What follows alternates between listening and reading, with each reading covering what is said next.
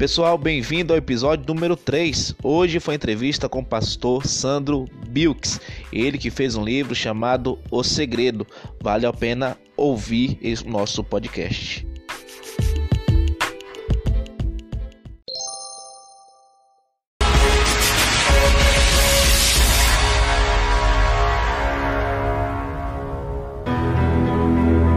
Hoje aqui no nosso quadro de entrevista do programa Espaço Gospel, estamos aqui com ele, Sandro Bilks. Ele que é pastor, bombeiro civil, professor, casado, autor do e-book O Segredo de Deus, pai de três crianças lá do nosso da nossa querida capital do Brasil, nosso Distrito Federal. Pastor, boa noite. Seja muito bem-vindo à Emoré FM e aqui a porta da rádio está aberta e as pessoas estão te ouvindo nesse momento. Boa noite, pastor. Ó, o seu microfone tá baixo.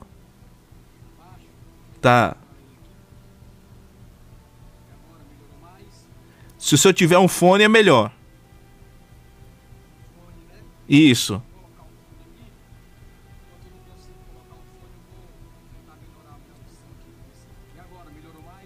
Pronto, tá melhorando, só que sua voz ainda tá muito longe. É. Boa noite a todos. Pronto, melhorou. Boa noite a todos que estão me ouvindo. Aqui, algumas pessoas que estão acompanhando a rádio, que são aqui de Brasília também. Muito obrigado aí pela audiência de vocês. Júnior, obrigado pela oportunidade, pelo convite. Também quero agradecer Betânia, né, que foi essa intermediadora entre eu e a Rádio Aimoré, para podermos estarmos aqui com você que está nos ouvindo. É muito bom estar aqui e eu só tenho que agradecer a vocês aí. Quero mandar um beijo especial para minha esposa, né? Valdirene, para os meus filhos, para minha sobrinha Bruna, que recebeu um milagre da parte de Deus, sua gravidez. Estou muito feliz, né? Para minha mãe também que está me ouvindo, todos os meus amigos aí que estão me ouvindo de trabalho, colegas que a gente conhece. E é um prazer estar aqui também ajudando a, a divulgar a rádio Aimoré, né? FM, que é um local de oportunidade para nós podermos nos expressar, conversarmos. E eu sei que será muito bom esse momento que passaremos juntos aqui. Com certeza. Quero que também chama ela, minha querida prima. tenho o prazer de ser a, a, a, o primo dela. Nossa, ela que é bacharel em teologia, tá graduando em filosofia. Rapaz, a mulher é top. O currículo dela é extenso, né, pastor? Boa noite, é Betânia. Boa noite, boa noite, pastor. Graças e paz a todos. Seja muito bem-vinda. É um prazer. Obrigada, é um prazer estar aqui com vocês. O currículo não é tão grande assim, não, viu, gente? Ó, oh, não é o que, Betânia? Não é o que? O pastor que o diga, viu? O pastor que o diga. O pastor que o diga. Pastor, a pergunta, a primeira pergunta que eu quero fazer é o seguinte: quem é o pastor Sandro Bilks. eu sou o pastor Sandro Bilks. É um maranhense, né? Que mora aqui desde 97, aqui em Brasília. Vim embora um pouco jovem lá do Maranhão. Viemos toda a família praticamente embora, ficaram só alguns primos, né? E alguns irmãos que eu tenho por parte de pai. E sou um estudioso da palavra, não não terminei um curso teológico todo ainda, mas estou pretendendo terminar agora esse ano, né, concluir. É, tenho alguns cursos na área, mas eu sou uma pessoa que sou muito estudiosa da palavra. Minha profissão hoje é bombeiro civil na área de primeiros socorros e combate a incêndio. Trabalho ali na Câmara dos Deputados Federal como bombeiro civil lá. Hoje estou pastoreando uma congregação da minha igreja, Plenitude em Cristo, né? Até mandar um abraço para o meu bispo, bispo Carlos Prates, para minha bispa Antônia Prates, né? Amo vocês. E nós estamos com a congregação nossa ali em Samambaia Sul. Nós estamos com seis meses lá.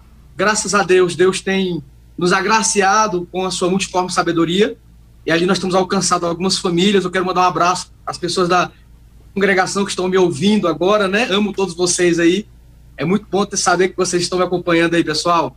Um abraço a todos vocês. E sou esposo de Valdirene, pai de Gabriel, Guilherme e Nicole, né? Um presente que Deus me deu por estar na minha vida. E eu só tenho que agradecer agora por ter tido a oportunidade de escrever esse e-book, né? Uhum. mais para frente, não sei, talvez eu faça ele impresso, mas até então nós temos ele aqui em e-book. Oh. É só uma pessoa simples, companheiro, amigo. Esse aí sou eu. Ó, eu já fui forçado a imprimir o meu, viu? Mas você me deu uma boa ideia. Eu já fui forçado. Você me deu uma boa ideia. Eu já fui forçado, né? Espero que tenha gostado da leitura. É, ó, eu queria que viesse completo. Mas só me enviaram ah. amostra. Só me... Meu Deus. Só me enviaram amostra. Né, né, Beta? Né, Beta? Gostinho de quero mais, né? O oh, que é isso? Oh, pelo menos um presente pra gente aqui, né? Um presente. Vou enviar pra você o presente. Oh, e, e ganhei o presente do autor. Ô, oh, Glória! Deus é bom, rapaz. Tá vendo? Deus é bom. Pastor, a pergunta que eu quero fazer é o seguinte: Como que se iniciou esse livro? Foi através de quê? De estudo do Senhor? De ministração da palavra? Como é que foi? Júnior, Júnior, é, essa questão sobre o segredo, ele é um tema muito falado, tem alguns livros, né? Mas só que eu fiz uma abordagem um pouco diferente em relação a trazer esse conhecimento a respeito de Deus. Né? É, é um tema que eu gosto muito, falar sobre isso, né? Uhum. Falar sobre o livro, sobre essa questão de ser, sobre o segredo de Deus, né? Existem alguns versículos, é, existem alguns versículos que eles são muito taxativos em relação a isso, mostrando a pessoa de Jesus Cristo sobre a igreja, na igreja.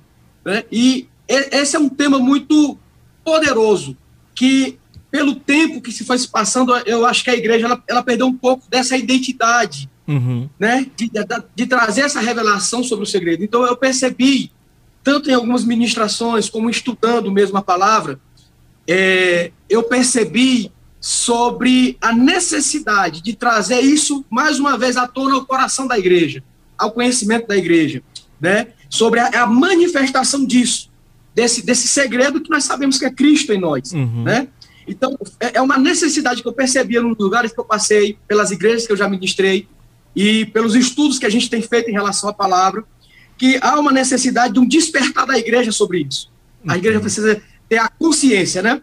Eu, eu acredito muito no avivamento de Deus para o nosso tempo, para a nossa geração, mas não um avivamento de poder, porque o poder nunca deixou de estar sobre a igreja, porque o poder é o Espírito Santo, mas um avivamento de consciência, de trazer quem é a igreja em sua consciência, para esse papel da igreja, esse propósito que da igreja nós temos. Então, esse foi o objetivo do livro, tá? trazer, é um pequeno livro, é um e-book é, bem simples, de uma leitura fácil, mas que vai trazer uma consciência de um despertar.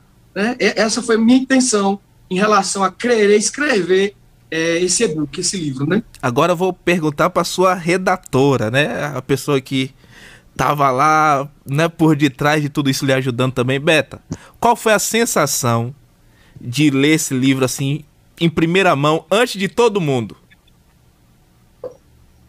Uou! É, que você você teve o privilégio, né? Verdade. Primeiro é uma honra, né? Esse tipo de trabalho é para mim é muito gratificante. E assim, a leitura nunca é uma leitura técnica, primeiro é uma leitura para eu entender o que o autor está dizendo, para eu conhecer o contexto. Então, antes da leitura técnica, para mim, a sensação foi de receber mais um pouco da parte de Deus mesmo. Quem leu o e-book vai, vai sentir, eu já falei na, na live que nós fizemos com o pastor, na live de lançamento, quem já ouviu o pastor Sandro ministrar, quando estiver lendo o e-book, vai ser como estivesse ouvindo a voz dele em uma ministração. Porque, como ele mesmo disse, é uma linguagem muito simples. É ele falando com a gente. Então, foi isso que eu senti, essa sensação que eu tive na minha primeira leitura. De estar sentada ouvindo o pastor ministrando. E eu recebi muito da parte de Deus com a leitura desse livro, gente, de verdade. Que benção. Que benção. Nossa, eu, ó, a amostra que eu tenho aqui, né, é uma, nossa, é top demais. A leitura é muito fácil, gente. É muito fácil. É, é como realmente se você estivesse ouvindo alguém conversando com você, porque é muito fácil a leitura, né? E, pastor, eu vi que no, no aqui onde quando eu peguei a, essa amostra, eu vi que teve alguns pastores que fizeram algum depoimento em relação a isso. Sim. E essas pessoas também tiveram acesso antes, né? Antes de todo mundo. Eita. na, na, verdade, na verdade, Júnior, eles tiveram acesso a poucas. Não, não, não falo o livro inteiro, completo, Sim. né? Somente Betânia e um amigo meu chamado Miguel, Sim. Né, que tiveram mais acesso a, ao conteúdo mais profundo do livro. Né? Ao, ao pastor Marildo, o meu bispo Carlos, é, o apóstolo Natanael, foram pessoas que, em algumas questões mais profundas teológicas, né, eu conversava com eles a respeito disso, tipo uma interpretação do hebraico, ou um, um, entendimento diferente de alguma coisa que eu fosse escrever, falar, porque é sempre opiniões, né, críticas construtivas de, de várias pessoas que a gente considera homens e mulheres de Deus. Né? Betânia, então, eu nem posso, não tenho nem o que falar. Eu já disse para ela que eu não tenho nem o que tenho palavras para descrever a gratidão que eu tenho por essa pessoa tão maravilhosa, que é um presente de Deus para minha vida, né? Ter conhecido ela, sua mãe, sua irmã, né? É, foi maravilhoso. Então, Júnior, é, essas pessoas eles contribuíram bastante comigo nessa questão de trazer um, um, um, esclarecimento.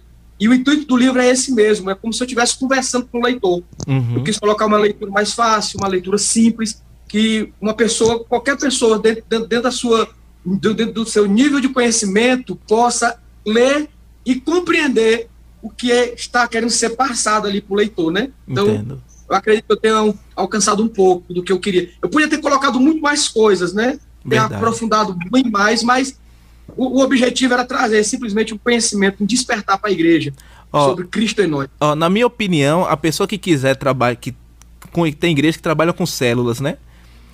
Se a Sim. pessoa quiser usar esse livro, nossa, tá excelente. A minha opinião, para poder dar o estudo Amém. ali, né? É, para os jovens, para vários determinados grupos dentro da igreja, até mesmo para a igreja em si. Porque o livro está muito bom. O senhor trata aqui desde Gênesis, do comecinho e vai até a redenção, se eu não estou enganado, não é isso? Isso, isso mesmo, isso mesmo. É, vai nesse ramo aí mesmo, até a redenção. É como se fosse. Como é que eu posso. Como fosse um discipulado. Seria, isso mesmo.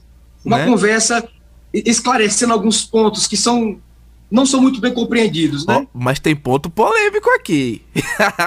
tem.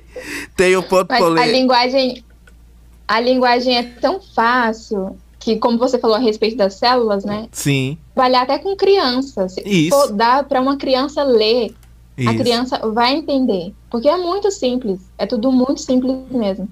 Verdade. Aí eu... deixa as polêmicas de lado quando for trabalhar com as crianças. é, quando for, quando for trabalhar com as crianças, deixa lá de lado, deixa quietinho lá, porque se deixar, gente, se deixar, rapaz, misericórdia. Ó, eu tenho uma pergunta, só que essa pergunta eu vou deixar para depois. Que tá lá sobre a queda do homem, viu, Betânia? tá lá sobre a queda do homem. Eu, eu e Betânia, a gente começou hoje um pouco hoje à tarde. E aí eu não tinha impresso ainda o e-book, né? Eu fui imprimir o e-book. Aí fiquei rabiscando. A, a, a, pessoa não dá, que tá ouvindo não vai poder ver, mas vocês aqui podem ver, ó. Tá meio rabiscado aqui, ó. Tá vendo, Betânia? Sim. Tá vendo? Você tá vendo, pastor? Aí leu mesmo. É, meio rabiscado aqui. Porque eu quero, eu quero entender nisso, isso, até mesmo pelo momento que nós estamos passando. É, certo. Né? Eu e Betânia nós tivemos uma polêmicazinha, né, Beta? A respeito desse assunto. ela falou que eu era mais calvinista do que ela nesse quesito. Mas, voltando ao assunto do livro, pastor, qual foi a maior dificuldade que o senhor encontrou para escrever esse livro?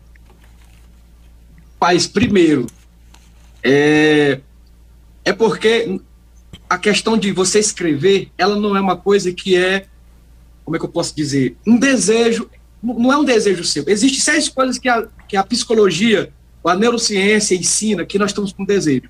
Né? Primeiro está relacionado à relação sexual, depois a comida, a dormir, a jogar videogame, mas é até brincadeira, né? Rapaz. mas é. E tem mais duas que agora eu não me recordo. E a questão de escrever, para quem não tem um hábito, da mesma forma como a leitura, da mesma forma um exercício físico. Eu vou dar um exemplo do exercício físico. Sim. Quando a gente fala assim, eu vou começar a malhar mas eu irei começar segunda-feira, você está dizendo para o seu cérebro que aquilo não é importante. Então ele não vai dar o devido valor para aquilo que você precisa fazer. Entendi. E quando chega na segunda-feira, nós não temos ânimo. Por quê? Porque ele vai disputar diretamente com aquilo que é prazeroso para mim. Que seria o quê? Descansar ou dormir. Entendi. Então, quem vai vencer? Aquilo que eu tenho prazer. Então, a minha maior dificuldade nisso foi ter um, um foco para poder escrever, que eu nunca tinha escrito. Né? Eu, eu tenho um, um eu, costumo, eu até me forço a escrever é, os meus, as minhas pregações, uhum. porque eu não tenho muito costume de fazê-la. Eu gosto de gravar na minha mente aquilo que eu vou ministrar. Né? Eu escrevo alguns tópicos. Se eu for escrever os tópicos, eu me perdi antigamente. Agora eu estou me treinando mais. Então a minha dificuldade maior foi nesse quesito de me treinar a escrever aquilo que eu penso. Eu gosto de falar. E agora eu tive que colocar em um papel, eu tive que, né? Entendo. Tirar de mim. E isso só vem com o quê? Com uma, uma rotina. Tudo aquilo que a gente cria como rotina passa a ser prazeroso. E ela começa a fazer parte dentro do ciclo de prazer que você tem, que é construído dentro do seu cérebro, dentro dos seus neurônios ali, né? Entendi. Então essa foi a minha maior dificuldade, parar para escrever. Se fosse para falar, eu falaria a noite toda e a gente iria, mas só escrever para mim foi complicado. Entendi. O, o, o senhor partiu aqui no caso, qual foi o texto bíblico chave que deu o tema sobre o segredo? Eu tenho um dois, mas o que eu uso mais é o de Colossenses capítulo 1, onde Paulo fala que aquilo que era guardado em gerações e gerações, né, que Deus nos trouxe a revelação, que este era o segredo, que era que é Cristo em nós, Cristo na igreja, né? Então esse é o tema base. Esse foi o texto base para mim começar a descrever. Mas tem, nós temos outras partes que falam sobre o segredo sendo Cristo sobre a igreja, né? Uhum. Porque na verdade o segredo, além de ser Jesus da morte, mas era a igreja, a igreja que era escondida. Quando a gente vê os picos, as visões proféticas, os picos das montanhas, né? A gente não vê a igreja, a gente vê a morte de Jesus, a gente vê o nascimento dele, a gente vê ele como o sol da justiça, a gente vê a sua crucificação, a gente vê a sua ressurreição, uhum. ele vindo em resgate do povo de Israel, mas a gente não consegue perceber a igreja, né? porque a igreja estava guardada nesse, nesse plano de redenção de Deus, né? Entendi. O diabo não conhecia esse plano de redenção, né? Uhum. Para ele era mais um homem vindo ali agora o filho de Deus que ele tentaria destruir o plano como pensou que destruiu em Davi, em Moisés, em Adão, né? Uhum. Só que aí havia algo por trás disso tudo que Deus não não colocou esclarecidamente, né? Entendo. Ô, ô, ô Beta, você como teólogo aqui, né? é, partindo desse princípio sobre o segredo, o segredo, o que você poderia nos falar sobre isso? A minha visão é basicamente igual a do pastor, né? Uhum. Eu creio nesse quesito exatamente como ele crê. Que primeiro o segredo era a respeito de Jesus, Sim. porque o diabo não sabia, né? Quem era. Tanto que ele começa desde lá de Moisés, que ele começa a querer matar qualquer pessoa que viesse para libertar o povo de Israel. Então ele não sabia quando que viria e como viria. Ele sabia que viria. Sim. E o segundo segredo, que é o mais importante, que é esse o texto de Paulo em Colossenses, que é Cristo em nós, esperança da glória. A igreja estava escondida em Deus. Os profetas não conheciam a igreja, né? Entendi. Então a minha visão é praticamente a mesma visão do pastor. É, é, na sua visão e na visão também do pastor, a igreja e Israel é a mesma coisa ou são coisas totalmente distintas. Pastor. Eu... é, Júnior, para mim. Aí entra na escatologia. Para mim é diferente. Paulo deixa isso bem claro, né? Uhum. Paulo diz: olha, ele fala no livro de Gálatas, ele deixa separado tanto Israel quanto a igreja. Ele diz: olha, este é o Israel de Deus e nós somos a igreja.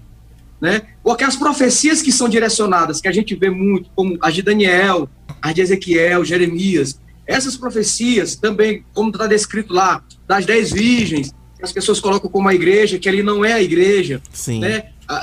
E, e não é a igreja. Israel é Israel. A igreja é a igreja. Agora, o que a gente não pode tirar do contexto é qualquer israelita que crê em Jesus Cristo, ele faz parte da igreja. Porque quem é a igreja? A igreja são gentios que se convertem e são israelitas que se convertem. Uhum. São judeus que se convertem. Porque não existia a igreja. Né? Vamos, vamos olhar para Noé. Quem estava em Noé? Tanto judeus como igreja, porque Noé não era judeu. Né? O, o povo judeu veio a partir de Abraão, 500 anos depois, né? ou quase 500 anos ali. Então não existia a igreja, não existiam os judeus, existia Noé. Então todos estavam ali. Uma representação, vamos colocar assim, uma alegoria ou um sentido figurado para mostrar a igreja em Noé. Tanto quem, então quem estava ali e quem é a igreja? A igreja é a junção dos gentios que recebem Cristo e também dos israelitas ou dos judeus que acreditam em Jesus. Sem ser, pode ser livre ou escravo, macho ou fêmea, grego ou judeu. Entendo. Se tornando que é a igreja, né? Entendi, entendi. Pastor, eu quero fazer a, a pergunta agora que, que eita, que essa pergunta vai dar pano pra manga, né, Vamos Beto? lá. Ó, o senhor que Júnior não... e as polêmicas. Não, gente, ó, quem me conhece aqui do rádio sabe que eu gosto de puxar umas polêmicasinhas, né? Puxe, Júnior, puxe. Porque, porque para também as pessoas ficarem curiosas, gente. Vocês ficar É curiosos verdade. e comprar o e-book. Lembrando que você pode acessar o site www.amazon.com.br. Você entra lá, pesquisa sobre o segredo de Deus. Aí vai lá, você pode comprar o e-book que tá custando 10 reais. 10 reais. 10 reais. E se você tiver o Kindle, você faz assinatura de R$19,90, não é isso, Betânia? Exatamente. E vai ter o e-book do pastor e tantos outros livros, tudo de graça. Tudo de graça. Porque, gente, ó, vale a pena. Vale a pena. Ó, as, as partes que eu tive acesso, que eu li, tá top. Imagina ele completo. O e-book tem quanto, quantas páginas, pastor? O autor tá dando 50 e, 51 ou 52, Betânia. Eu não, te, eu não tenho o arquivo dele completo depois que foi feita a diagramação, não, viu? Ela não me passou ainda, não, viu? Eita, rapaz, tá tudo com Betânia. Meu Deus. Tudo Eu vou tenho o poder. Não, na verdade, eu acho que são 40 e poucas páginas, quase 51, mas tá na- ali na casa dos 40. Colocar Ali 50. 45, 49. 50, então. Pra, meio pra lá, meio pra cá, Isso, 50. É porque, de conteúdo, né? Porque tem as primeiras páginas que é a dedicatória, tem a parte de apresentação, comentário dos. Então, então é, é pequeno. É pequeno, a pessoa lê aí, compra, lê aí em uma hora, duas horas no Lê em máximo. uma sentada. Lê numa É sentada. o que eu costumo dizer. Pega um- uma xícara de café. Gente, 30 minutos dá pra ler duas vezes. Dá. Dá sim. Ó, a pergunta que eu quero fazer aqui, ó, sobre o que o homem perdeu na queda. Depois nós vamos ver o que é. né, Betânia? Ih, Rulo, vamos lá. Ó, aqui diz o seguinte, gente, o parágrafo. A queda foi desastrosa para o homem. Ele perdeu a sua identidade, a sua essência, o seu domínio. Perdeu a capacidade de governar sobre a criação, a capacidade de dominar sobre aquilo que Deus colocou em suas mãos. Aí, dando continuidade, a terra amaldiçoada se torna domínio da influência de Satanás. Antes, Deus havia dito ao homem: domine sobre as obras das minhas mãos e guarde o jardim. Agora, em razão da queda, todo o poder de governo que Deus tinha concedido ao homem na origem da sua criação foi passada para Satanás. Aí a pergunta é o seguinte: eu sei que o senhor vai concordar, lógico que o senhor escreveu o livro. Na, na opinião do senhor, né, Satanás tem o governo da, da humanidade e por qual motivo além desses? Olha, Júnior, ele tinha, né? Agora ele não tem mais. Eu falei. Eu disse, Betânia, eu disse, eu disse. Va- va- vamos lá, pastor, vamos. É porque assim, o mundo, o mundo, ele jaz no maligno, certo? Certo. Então, o governo, o governo sobre a vida de algumas pessoas que não estão em Cristo é governada por ele, certo? São escravas dele. Certo. Embora elas tenham as suas vontades, tenham os seus, os seus desejos, fazem também aquilo que elas acham que, são, que é correto, mas ele perdeu, ele perde o domínio, é porque assim, quando, quando por que eu coloquei que ele tinha um domínio da Terra, né, sobre, sobre o planeta, sobre a, a natureza ali? Uhum. Quando ele vai a um monte tentar Jesus, né? Entendi. Embora ele seja o pai da mentira, mas ele não poderia mentir para Jesus porque Jesus é Deus. Entendo. Então, Embora ele estivesse como homem. então, sim, então claro. assim, naquele momento de Mateus capítulo 4, né? Naquele momento ali, E Lucas, Lucas fica mais, mais esclarecido em Lucas. pronto, Na tentação. pronto, naquele momento ali, é, o diabo ainda tinha o poder sobre toda a humanidade, no caso. Isso. Inclusive, ele diz assim: Veja toda a glória desses reinos, tudo isso é meu, porque a mim me foi entregue. Entendi. E eu dou a quem eu quero. Entendi. Né? Então ali há uma demonstração. E se aquilo tentou Jesus, então ele não estava mentindo para ele. Uhum. Entende? Entendo. Porque tentação, é, é, a palavra tentação é muito, muito forte na sua raiz original, né? Sim. É despertar algo em você, está despertando algo, um interesse em você. Por isso que você é tentado. Entendi. Ninguém, o que é que você gosta de comer? Uma coisa que você gosta muito de comer. Rapaz, eu não dispenso uma lasanha.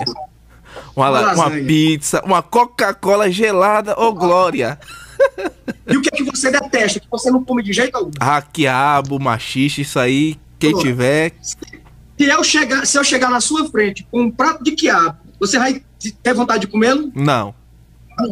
Agora, se você tem restrições para não poder comer algo, e eu chego com você com aquela lasanha, com uma Coca-Cola geladinha. Eita. Daquela de vidro de garrafa, que é a mais gostosa. Oh, o senhor entende, é. né? O senhor entende. Eu, eu gosto muito da Coca-Cola. Ela vai despertar um interesse em você e a tentação é naquilo que você não tem uma permissão para fazer. Entendi. Então, quando, quando, quando o, o homem cai, ele dá, ele dá ao diabo o domínio de governo. Por isso que ele pôde até Deus acusar Jó Uhum. Né? Ele tinha essa liberdade. E a gente percebe que quando Jesus Cristo morre ali, ele diz assim: e pelo seu sangue e pelo seu corpo foi reconciliado. Então aquilo que ele tinha, acabou. A, a promissória que ele tinha nas mãos, que era que dava autoridade para ele fazer certos tipos de coisas, acabou. Entendi. Né? Foi destruído. Por isso que é, o escritor de Hebreus, no capítulo 2, versículo 14, diz que Jesus Cristo destruiu, aniquilou o diabo. Está bem claro ali, uhum. né? Ele diz que pela sua morte ele aniquilou aquele que tinha o poder da morte, a saber, o diabo. Então o diabo em relação à igreja ele está destruído, aniquilado. Então, para ficar mais para ficar mais claro, todas as pessoas que não estão em Cristo estão debaixo do governo do diabo. Estão debaixo do seu domínio. Entendi. É porque tem o, é, eu, eu, não lembro a tradução que eu pesquisei, que diz o seguinte, 1 João capítulo 5, versículo 19, diz o seguinte: Sabemos que somos de Deus e que o mundo todo está sob o poder do maligno. Isso. Né? É que quando fala o mundo, quando fala o mundo, ele fala as pessoas que estão. Porque a palavra, a palavra mundo, nós temos que entender que ela veio após a queda. Sim. Antes da queda, você não via mundo. Por isso que foi dado o nome Eva né? Uhum. Ela não tinha nome, ela era chamada de varoa. O nome Eva foi dado após a queda do, do homem, né? Entendi. E ela recebeu o nome de Eva. Então, essa expressão mundo, não, nós não podemos confundir com terra, com planeta, né? E com a igreja, que a igreja ela saiu do mundo, ela foi tirada desse meio, né? Vamos, vamos dizer, da, da, da corrupção. Sim. Então, tudo que João está dizendo que ele domina é o mundo que está debaixo desse espírito da desobediência né? Que Paulo fala que é um espírito que opera sobre o filho da, dos filhos da desobediência. Então, as pessoas que ele tem um domínio deste mundo é este.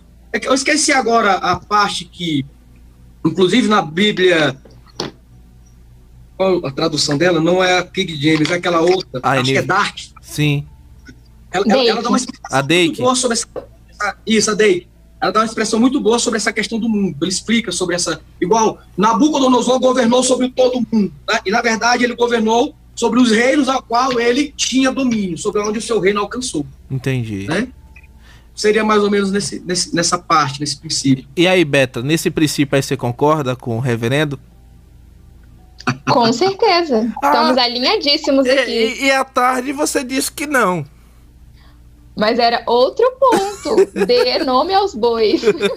tô brincando, tô brincando. Gente, aqui eu vou fazer um rápido intervalo pra gente beber uma água. A gente já volta. Mas antes, eu quero aqui mandar um alô todo especial pra Rudivan, que tá lá em Araras, São Paulo, escutando at através do nosso aplicativo. Ele que é de Mundo Novo. Pai do Senhor, varão, que Deus te abençoe. Neia de Tapiramutá, muito obrigado pela sua audiência. E deixa eu ver o nome dessa pessoa aqui e Zé Reis. Muito obrigado, Zé, pela sua audiência também. O senhor tem alô aí para mandar, pastor? Você, Betânia? Alô para as pessoas que estão nos assistindo, né? As pessoas que eu não conheço, que são aí da, da sua cidade. Isso. As cidades circunvizinhas à sua, né? Estão nos assistindo. Oh, aí, hoje, hoje, o senhor, hoje o senhor está falando para aproximadamente 22 cidades. Glória a Deus. Que 22, coisa maravilhosa. 22 cidades hoje. Né? Vamos fazer um rápido intervalo. A gente já volta. É VaptVupt. E nós já voltamos para terminar e dar glória a Deus, porque pensa num negócio que tá top, gente. Tá top demais. Vale a pena. Vale muito a pena. Aleluia!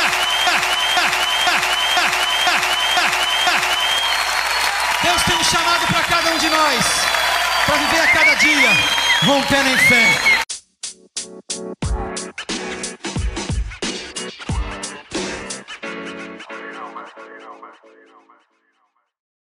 para corrigi-lo, para instruí-lo em justiça, para redagui-lo e para prepará-lo.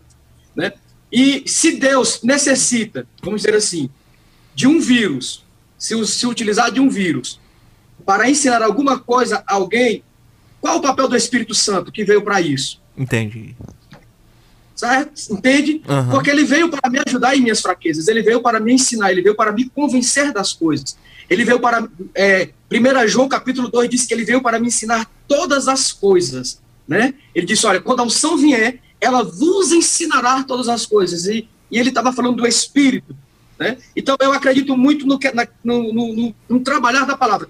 Não, não tem como Deus não estar sobre o seu domínio todas as coisas, uhum. porque Ele é Deus. Né? Não tem como nada fugir dos seus olhos, porque Ele é Deus.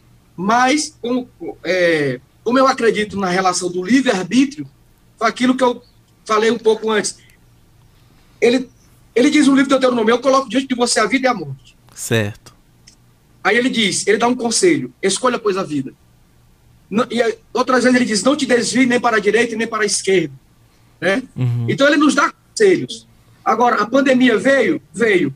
O que Deus, um versículo que é usado, que Deus diz, ele, tudo colabora para o bem daquele que ama Deus. Ele não está causando caos mas ele pode pegar este caos e transformar em bênção para os seus filhos. Entendi.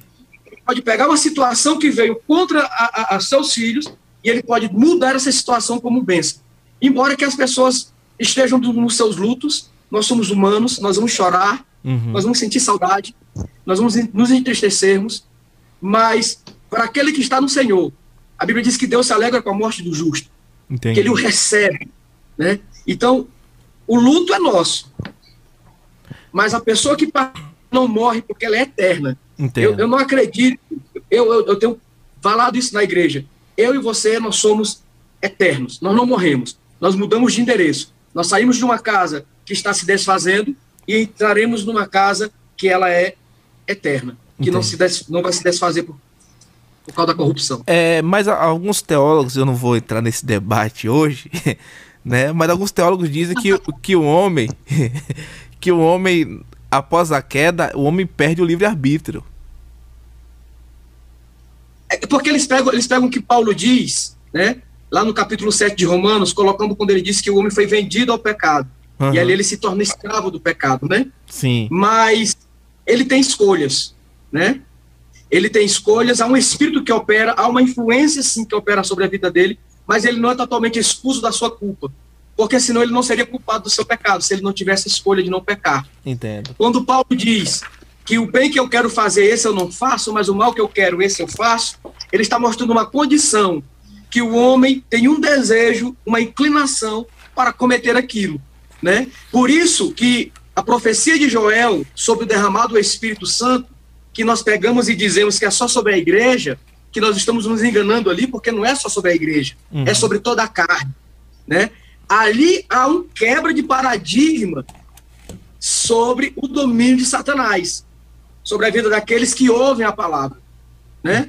Porque ali sim o Espírito ele foi derramado sobre toda a carne para encher a terra como as águas do mar enchem o mar. Entendo.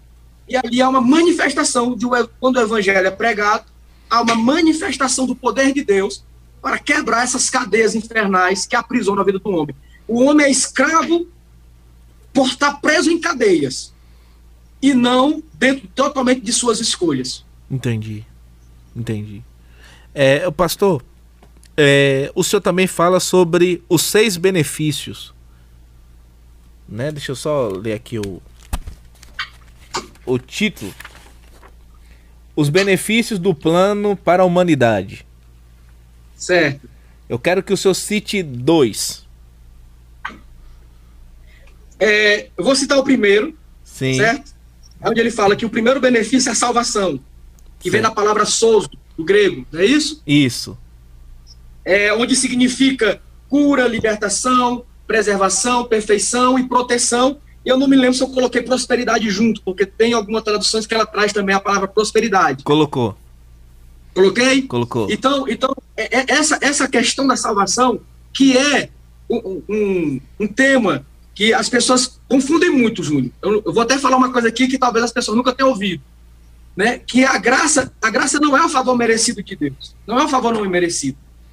O favor não merecido é a salvação que veio por meio da graça. Entendi. A graça é a suficiência de Deus no homem Uhum. é a suficiência, aquilo que Deus é, trazendo a conexão com Ele, trazendo a vida, trazendo a sua natureza, trazendo a, a, a, a, ligação que nós tínhamos com Ele novamente, nos religando nele novamente, Ele sendo o, o, o claro, a pessoa de Jesus, Jesus sendo a videira e nós somos seus ramos. Então, a gente diz, ah, a graça é o favor não merecido de Deus. Mas, na verdade, se a gente observar, o que veio pela graça foi a salvação.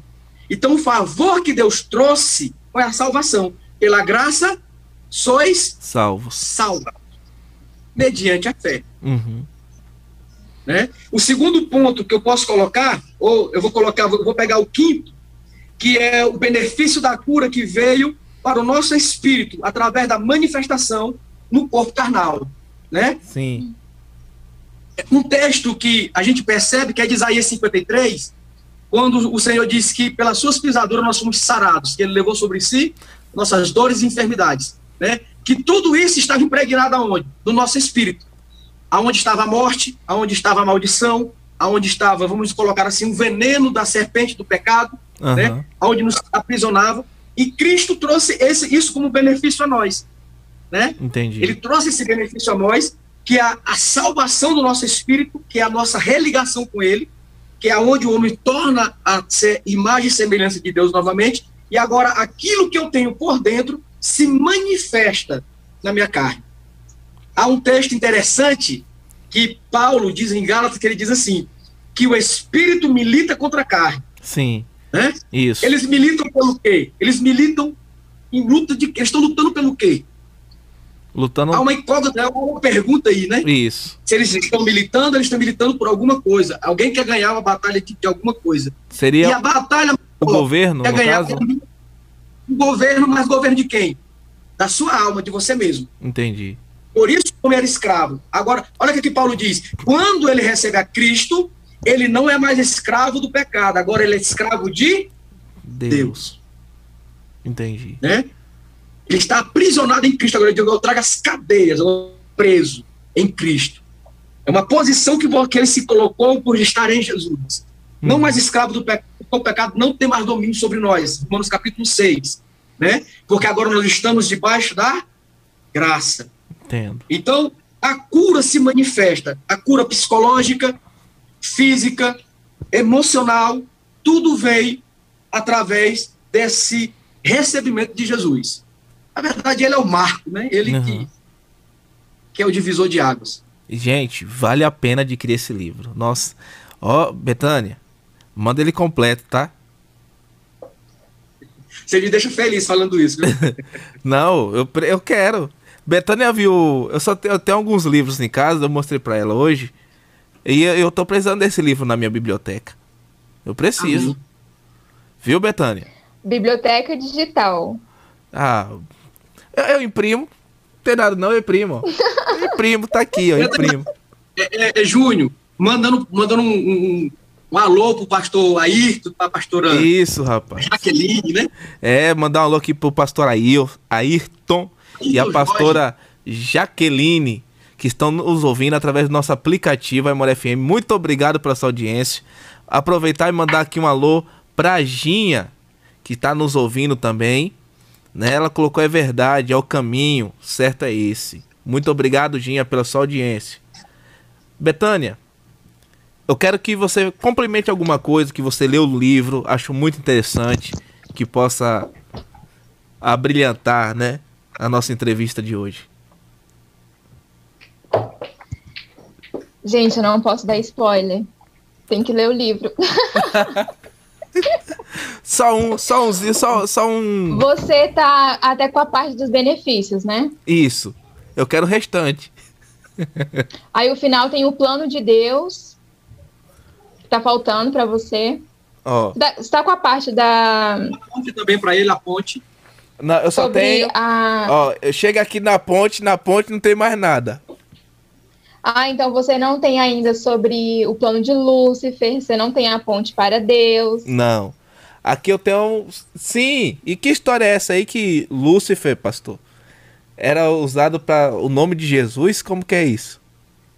É por causa da, da expressão que é por causa da expressão que é usada lá em Isaías sobre a estrela da manhã, Sim. né? E essa expressão ela é usada somente a Jesus, né? Que lá em Isaías 11 diz: "Como caíste do céu, ó estrela da manhã", né? Entendi. E foi daí que foi tirado é, essa expressão porque o nome Lúcifer não existe. Ele foi criado na Vulgata, né? Certo. Aí ali ele foi colocado, e esse nome não é dele, ele se intitula, né? Então a gente vê algumas pessoas, às vezes, incorporadas, dizendo, ah, aqui é Lúcifer, tá mentindo. Às vezes é carne. Quando a pessoa tá assim, eu dou um beliscão nela, para dizer que não tem demônio nenhum ali. Né? No caso, na sua opinião, o. Ô, pastor, o senhor fez eu lembrar de um episódio de um pastor amigo meu. Tinha um rapaz que tava fingindo que tava endemoniado na igreja. E como o pastor tocava guitarra, ele deixava a unha do dedão crescer, né? Pra tocar, pra fazer de paleta. E aí, rapaz, o, o pastor tá aqui, sai em nome de Jesus, e o cara brincando. Ele beliscou o cara, chegou perto do rapaz e deu um beliscão. Até hoje, até hoje o cara ficou liberto. Não pelo nome de Jesus, mas pelo beliscão que foi dado. Infe- Infelizmente, a gente sofre muito disso, né? No meio, no meio evangélico, essa, essa questão da possessão, que é muito mais é carne e, opressão do que possessão, né? Verdade. Gente, mais uma vez, você vai lá, ó, amazon.com.br, coloca lá o segredo de Deus do pastor Leandro Bilks. É assim que pronuncia. Sandro. Ô, Sandro Bilks. É assim que pronuncia, né? Bilks. Isso. Pronto, Sandro Bilks. Vai lá que vale muito a pena adquirir esse material. Eu vou começar aqui com Betânia. Deixa eu fazer as considerações finais. E isso você faz primeiro, depois do pastor, que estamos chegando, infelizmente, ao final do nosso programa. E o senhor vai voltar aqui mais vezes, viu, pastor? Sim, Júnior, claro. À sua disposição, meu querido. Muito obrigado. Betânia, Gente, a respeito do, do livro, como o Júnior falou, a parte que está faltando, né, que ele tem a- nas mãos só a, a, a degustação, esse livro é um livro que ele veio num momento muito propício que nós estamos vivendo. Pandemia, crise financeira, muitas pessoas estão de luto, muitas pessoas estão doentes. E quando a gente entende quem nós somos em Jesus, o que nós conquistamos em Jesus, lidar com o que está acontecendo no mundo, lidar com as crises, lidar com o sofrimento, fica tudo mais fácil e mais leve, porque nós trocamos o fardo com Cristo. Então, eu quero incentivar você a adquirir esse e-book, porque da mesma forma que eu fui abençoada, eu tenho certeza que você também vai ser muito abençoado com a leitura desse livro. Como eu costumo dizer, ele é um livro totalmente cristocêntrico e bíblico. Você vai poder ver que tem vários versículos bíblicos lá de várias traduções da Bíblia. A gente teve muito esse cuidado de colocar lá os versículos bíblicos, não foi tirado nada da nossa cabeça, é Bíblia pura. É um estudo bíblico. Se tem alguma passagem na Bíblia que você não entende a respeito desse assunto, vai estar nesse e-book. Então, quero te incentivar a ler. pronto. Manda um abraço pra, pra Jaque, pra Ayrton. É, eu quero mandar um abraço para os meus pastores. Muito obrigada pela audiência, pastor Ayrton, pastora Jaqueline, minha irmã, minhas sobrinhas, a Laís, Giovana, a Raquel e a Zoe. Pronto. Pastor, suas considerações finais, por favor. Júnior, agradecer você, né? Primeiramente, pra, por ter me dado essa oportunidade, ter aberto a sua rádio para a gente poder estar aqui falando um pouco do livro, conversando um pouco. A Betânia, que se estendeu o convite, né? É uma intermediadora, Verdade. uma conciliadora, mulher de Deus, né? E aos ouvintes por terem nos dado esse privilégio de ter a presença de vocês nos assistindo, nos ouvindo. É muito bom ter você. Eu, eu aconselho todos que puderem que a quem eu mandei o link assistam mais vezes. Pelo jeito é um programa muito bom de debate, de conversas Isso. que faz a gente crescer. Verdade. Então, Júnior, muito obrigado, queridos, a todos vocês que estão me assistindo, a minha família, a todos que estiveram comigo aí. Amo todos vocês. Saibam que nós estamos orando e, como Betânia disse, é, esse livro ele veio num momento muito bom, muito propício, que vai edificar mais e mais você ainda sobre a sua fé santíssima. E lembre-se, todos vocês aqui, vocês são incríveis. Obrigado, Júnior. Fica com Deus, querido. Pastor, muito obrigado por o Senhor né, estar aqui conosco. Betânia, muito obrigado por mais uma vez. A primeira vez que vai ser de muitas. Segunda-feira, gente, para quem não sabe, pastor, Disponha. ela vai estrear aqui no quadro Concílios. Eita, Ei, é bom. aí, aí vai ter debate. Aí eu vou, eu vou apertar ela, assim, sabe? Como ela tá longe, ela não vai Aí poder vai puxar minha orelha. Ela não vai poder puxar minha orelha. Betânia, como é o nome do, do rapaz que vai estar aqui amanhã? O nome dele? Carlos Henrique. Isso, gente. Amanhã, Carlos Henrique vai estar aqui e nós iremos falar sobre essa questão. Deixa a igreja fechada ou deixa a igreja aberta? Hoje já teve a votação do STF. 1 a 0 verdade. 1 a 0 lá. com- Como é o nome daquele ministro lá? O, eu esqueci o nome dele agora. Gilmar Mendes. Gilmar Mendes. Gilmar Mendes. Gilmar Mendes votou favorável para deixar a igreja fechada. Hoje. Ou seja, o voto tá 1 a 0 né? E amanhã. Muito polêmico isso, né? Muito polêmico. E amanhã é o Henrique. Carlos Henrique? Carlos Henrique. Isso, Carlos Henrique. Não vou esquecer mais, não. Que tem um, mandar até uma luz especial pro meu amigo Carlos Henrique aqui em Piritiba, o famoso Pingo. Pingo, obrigado pela sua audiência também. Carlos Henrique vai estar aqui amanhã. Esse Carlos Henrique que vai estar aqui amanhã, fazendo, conversando com a gente, ele é lá de Brasília também. Rapaz, eu vou, eu vou me mudar pra aí daqui uns dias. Logo, logo eu chego aí. eu tô brincando, gente. Gente, a gente vai ficando por aqui, ó. Um beijo no coração de todos vocês. Até amanhã, se o nosso bom Deus nos permitir. E fiquem todos com Deus, fiquem todos com o Pai. Que Deus em Cristo abençoe a todos.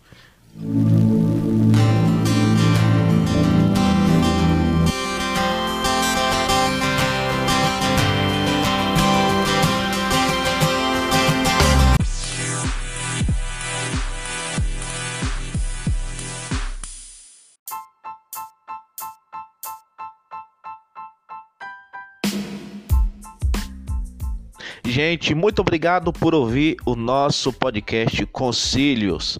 Não se esqueça de compartilhar nas suas redes sociais e divida com toda a galera aí, porque a entrevista ficou muito top. Um beijo no seu coração e até mais.